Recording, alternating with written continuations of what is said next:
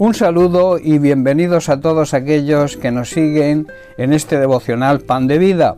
El tema, el mensaje que traigo para hoy, lo he titulado El concepto de vida eterna.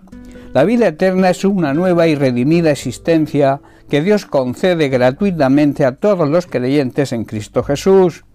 La vida eterna se refiere a cierta calidad o carácter de nuestra nueva existencia en Cristo, así como al carácter perpetuo eterno de esta vida. En 2 de Corintios capítulo 5 verso 17 Pablo asegura lo siguiente: de modo que si alguno está en Cristo nueva criatura es, las cosas viejas pasaron, he aquí todas son hechas nuevas. Esto significa que todo el que le pertenece a Cristo por entrega y reconocimiento, se ha convertido en una persona nueva. La vida antigua ha pasado, una nueva vida ha comenzado, la vida eterna precisamente. En el Antiguo Testamento la frase de vida eterna solo aparece en el libro de Daniel capítulo 12 verso 2, donde vemos a Daniel hablando del tiempo del fin. Dice así, se levantarán muchos de los que están muertos y enterrados, algunos para vida eterna y otros para vergüenza y deshonra eterna, o sea, para condenación. Sin embargo, el concepto de la vida eterna está implícito en el mensaje de los profetas cuando describen el glorioso futuro que Dios ha prometido a su pueblo hoy a su iglesia.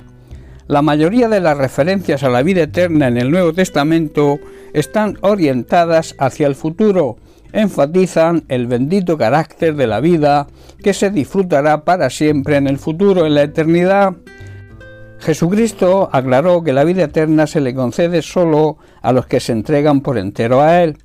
En Mateo capítulo 19, versículo 16 al 21, vemos la siguiente historia. Dice que alguien se le acercó a Jesús con la siguiente pregunta. Maestro, ¿qué buena acción tengo que hacer para tener la vida eterna? Aquí vemos el concepto equivocado de pensar que es necesario hacer buenas obras para ser salvo. ¿Por qué me preguntas a mí sobre lo que es bueno? respondió Jesús. Solo hay uno que es bueno.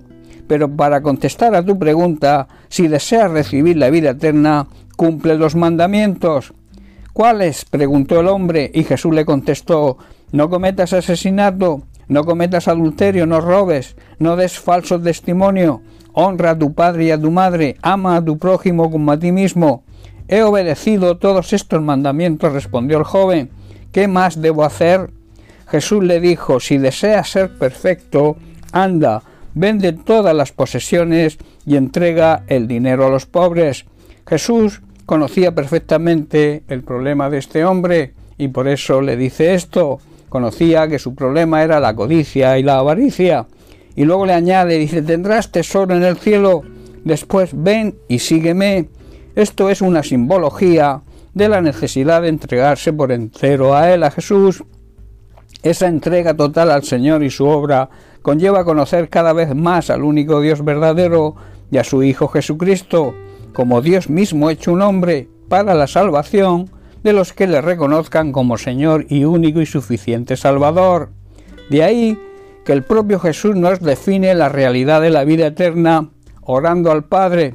Lo vemos en Juan capítulo 17, verso 3, donde dice, y la manera de tener vida eterna es conocerte a ti, el único Dios verdadero, y a Jesucristo, a quien tú enviaste a la tierra. Las cartas de Pablo no hablan mucho de la vida eterna, y cuando lo hacen se refieren principalmente al futuro. Veamos algunos ejemplos. Romanos capítulo 5 verso 21. Entonces, así como el pecado reinó sobre todos y los llevó a la muerte, o sea, a la condenación, ahora reina en cambio la gracia maravillosa de Dios, la cual nos pone en la relación correcta con Él y nos da como resultado la vida eterna, por medio de Jesucristo nuestro Señor. También en la carta a los Romanos capítulo 6 leemos los versículos 22 y 23 pero ahora quedaron libres del poder del pecado y se han hecho esclavos de Dios, ahora hacen las cosas que llevan a la santidad y que dan como resultado la vida eterna. Pues la paga que deja el pecado es la muerte, la condenación, pero el regalo que Dios da es la vida eterna por medio de Cristo Jesús nuestro Señor. Y en Gálatas capítulo 6 versículo 8 leemos, Los que viven solo para satisfacer los deseos de su propia naturaleza pecaminosa cosecharán de esa naturaleza destrucción y muerte, pero los que viven para agradar al Espíritu, del Espíritu cosecharán vida eterna.